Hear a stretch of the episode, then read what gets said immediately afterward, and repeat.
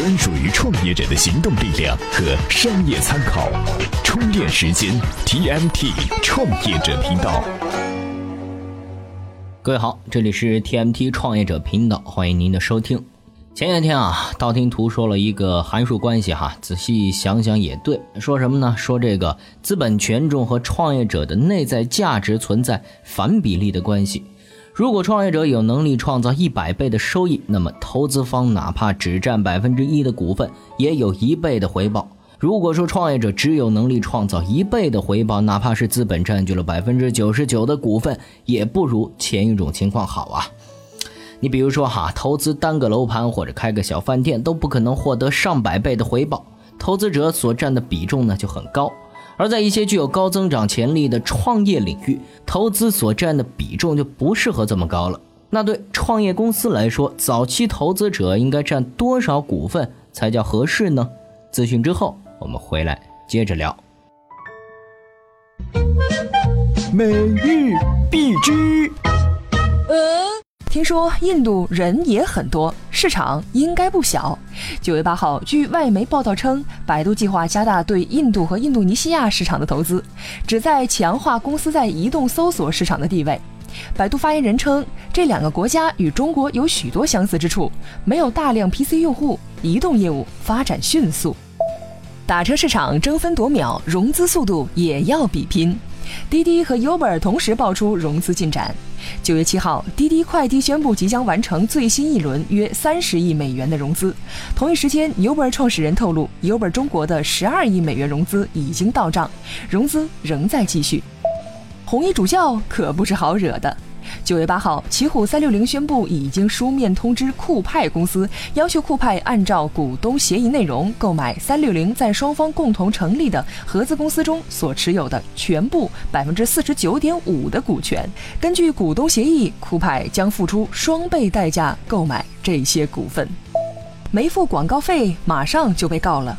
日前，华为官方微博“华为荣耀”主持发布的名为“双眼见花千骨”的微博话题，利用了演员赵丽颖和霍建华的肖像及姓名进行手机商业宣传。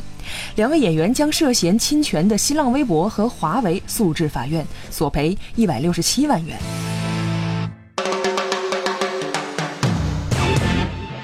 欢迎回来，今天呢，我们要聊到的话题是啊，应该给早期投资者多少股份？对专业的创业选手来说，哈，该给早期投资者多少股份呢？给少了人家不干，给多了怕影响今后的发展，这实在是个纠结的问题啊。首先呢，我们要提出一点哈，互联网创业的圈子热了之后，涌进来许多业余的投资人，一部分投资人不尊重行业规律，一门心思就想持有更多投资公司的股份，这啊是万万要不得的，早晚会损害公司的生命力。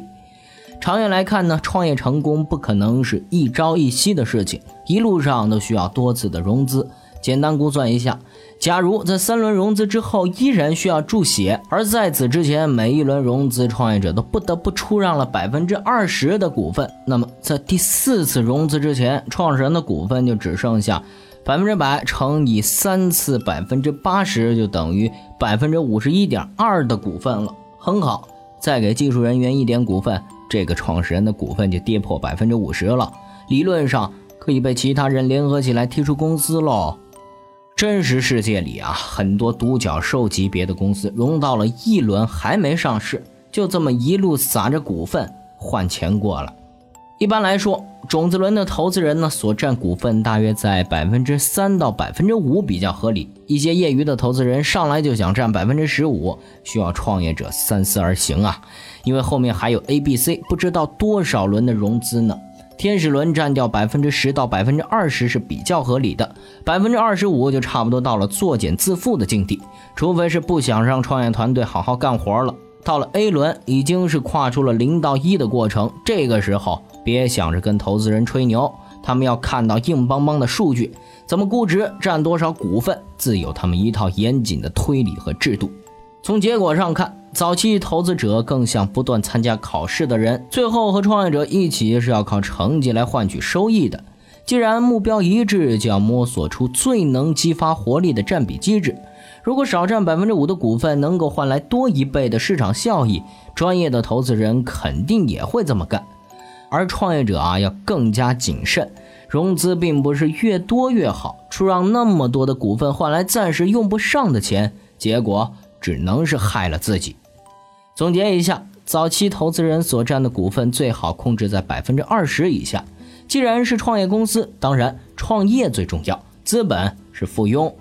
好了，节目的最后呢，我们给您分享一篇有趣的文章哈。如果说把西天取经的师徒四人比作创业团队，创始人唐三藏是如何找到技术骨干孙悟空的呢？哎，今天啊，您在咱们充电时间的微信公众号里回复“悟空”两个字，就可以找到这篇文章了。好了，感谢您的收听，我们明天再见。怎么样关注我们的微信公众号呢？您在微信内搜索“充电时间”就可以找到加 V 的我们了。关注后赶紧开始每日签到，积分可以兑换礼品哦。随时随地，随心所欲，你的随身商学院。这里是充电时间。